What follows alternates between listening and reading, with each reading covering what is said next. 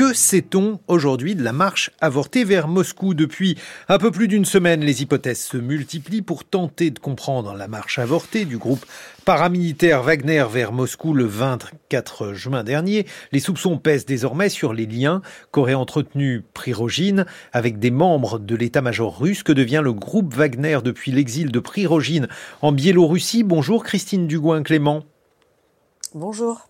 Vous êtes chercheuse à la chaire RISC et à l'Observatoire de l'intelligence artificielle de Paris 1 et au centre de recherche de la gendarmerie. Deux semaines après le soulèvement de la ministre paramilitaire Wagner, l'hypothèse selon laquelle Prigogine aurait fait cavalier seul pour se retourner contre le pouvoir de Poutine suite donc à des attaques à l'égard de ses troupes, cette hypothèse tient-elle encore? Bah, assez difficilement, ou tout du moins, il semble difficile que euh, aucun membre euh, du Kremlin, assez proche du pouvoir, n'ait été au courant, notamment de par les liens qui euh, l'entretient avec le général Sourovikin de longue date, puisque les deux hommes se connaissent depuis la Syrie, et que, notamment grâce à ce que l'on a pu appeler les Wagner Leaks, on sait que ce général avait notamment un numéro matricule chez Wagner. Eh oui, ça c'est effectivement une découverte. Il faut nous présenter en quelques mots ce général Sourovikine qui est absolument central dans le dispositif militaire russe. Alors, le général Sourovikine euh, a été à la tête de ce que le Kremlin appelle l'opération spéciale pendant quelques mois, en fin d'année dernière. Il avait été dit de manière un petit peu rapide qu'il avait été démis de ses fonctions. En réalité, il est euh, devenu euh, en charge de certaines opérations sous la direction directe du général Gerasimov. Mhm. et resté euh, très opérationnel. Il avait d'ailleurs été appelé euh, à la rescousse par Prigogine. Peut-être vous en rappelez-vous au moment de euh, son coup de pression qu'il avait mis au mois de mai, expliquant que s'il n'avait pas de munitions, eh bien, il se retirait de la ville de Bakhmut. quand d'ailleurs il avait annoncé avoir eu gain de cause et ne pas se retirer, il avait d'ailleurs remercié directement le général Sourovikine. Et ce général Sourovikine, comme vous l'avez dit, euh, Catherine Dugouin-Clément a eu un rôle euh, terrible en Syrie. On le surnommait le boucher d'Alep. C'était un élément clé dans le dispositif militaire russe. Aujourd'hui, on est sans nouvelles de lui, ce qui pourrait accréditer l'hypothèse euh, que Vladimir Poutine a considéré qu'il était co-responsable de cette mutinerie avortée. Il était assez fréquent pendant la période soviétique que euh, des hommes euh, publics, quels qu'ils soient militaires ou pas, apparaissent et disparaissent, et c'est quelque chose que l'on a pu revoir euh, sous la période poutinienne, depuis notamment le début de l'opération spéciale. Donc, il convient de rester assez prudent parce qu'on a évidemment qu'une partie des informations mais en tout cas, euh, il paraît effectivement extrêmement compliqué de penser qu'il n'ait pas été au courant de ce qui se passait. Et au-delà de ça, euh, les services de renseignement russes travaillent et on peut difficilement imaginer que des mouvements de troupes et une captation de munitions euh, préalables à cette, à cette opération, et vous avez bien fait de le dire, avortée et avortée de manière très rapide, soient passés totalement inaperçus. Voilà, alors d'après un, article du New York Times en particulier, ce qui aurait pu se passer, c'est euh, une sorte d'accord de marché conclu entre Sourovikine et Prigogine, un accord qui euh, se serait effiloché et qui expliquerait la volte-face de Prigogine dans sa marche vers Moscou. Alors, il y a plusieurs hypothèses. Celle-là en est, euh, en est une. Euh, il y en a d'autres aussi. Il faut pas oublier que quelque part, le président Poutine, suite à cette, euh, à cette rébellion, a quand même réussi à renforcer une, une forme de mainmise sur ses élites. Mm-hmm. C'est-à-dire? Bah, Si vous voulez, déjà, il s'est montré assez ferme.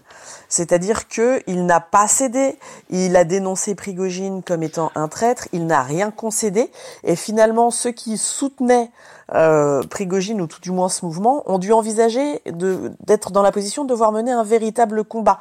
Et les factions voyaient que quelque part dans ce contexte de, de guerre, hein, d'opération spéciale, comme on continue de le dire à Moscou, eh bien il était difficile de prévoir comment les différents individus allaient interagir ce qu'on est arrivé, c'est que finalement, celui qui agirait le premier contre le président Poutine, contre le pouvoir, réussirait pas forcément à briser, le gouvernement, mais en plus euh, aurait des chances de survie qui seraient amoindries et très peu de chances d'usurper la position du président. En ce sens-là, on a eu finalement un renforcement de l'emprise de Poutine sur les élites, notamment aussi parce que aucun des groupes en présence n'a une puissance suffisante pour pouvoir assurer tout seul sa propre survie c'est quelque chose que l'on voit depuis assez longtemps, si vous voulez, où mhm. euh, le pouvoir met en concurrence différents groupes, alors que ça soit militaire, économique ou autre, ce qui lui permet de rester non seulement au-dessus de la mêlée en ayant un rôle d'arbitre, mais en plus d'assurer sa possibilité. D'un autre côté, le président Poutine, il ne peut pas non plus faire table rase de beaucoup des membres de son élite, tout simplement parce que le signal qu'il enverrait, c'est que le président au pouvoir est quelque part plus dangereux pour leur survie que euh, potentiellement une perspective, y compris difficile, voire d'abîme, qui les attend dans la position actuelle. Mais alors, qu'est-ce que l'on pourrait imaginer, Catherine Dugouin-Clément? Qu'espérait en fait euh, et euh, Sourovikine s'il s'avère donc qu'il y avait effectivement un marché entre les deux? Alors, ce qui était officiellement demandé, et encore une fois, il faut prendre beaucoup de pincettes, euh, c'était le retrait de Shoigu et que les membres de la milice Wagner ne soient pas intégrés dans les forces régulières, comme les textes récents le demandaient pour tous les membres des euh, sociétés militaires privées, donc en clair des mercenaires. Euh, on verra ce qu'il en est à ce niveau-là.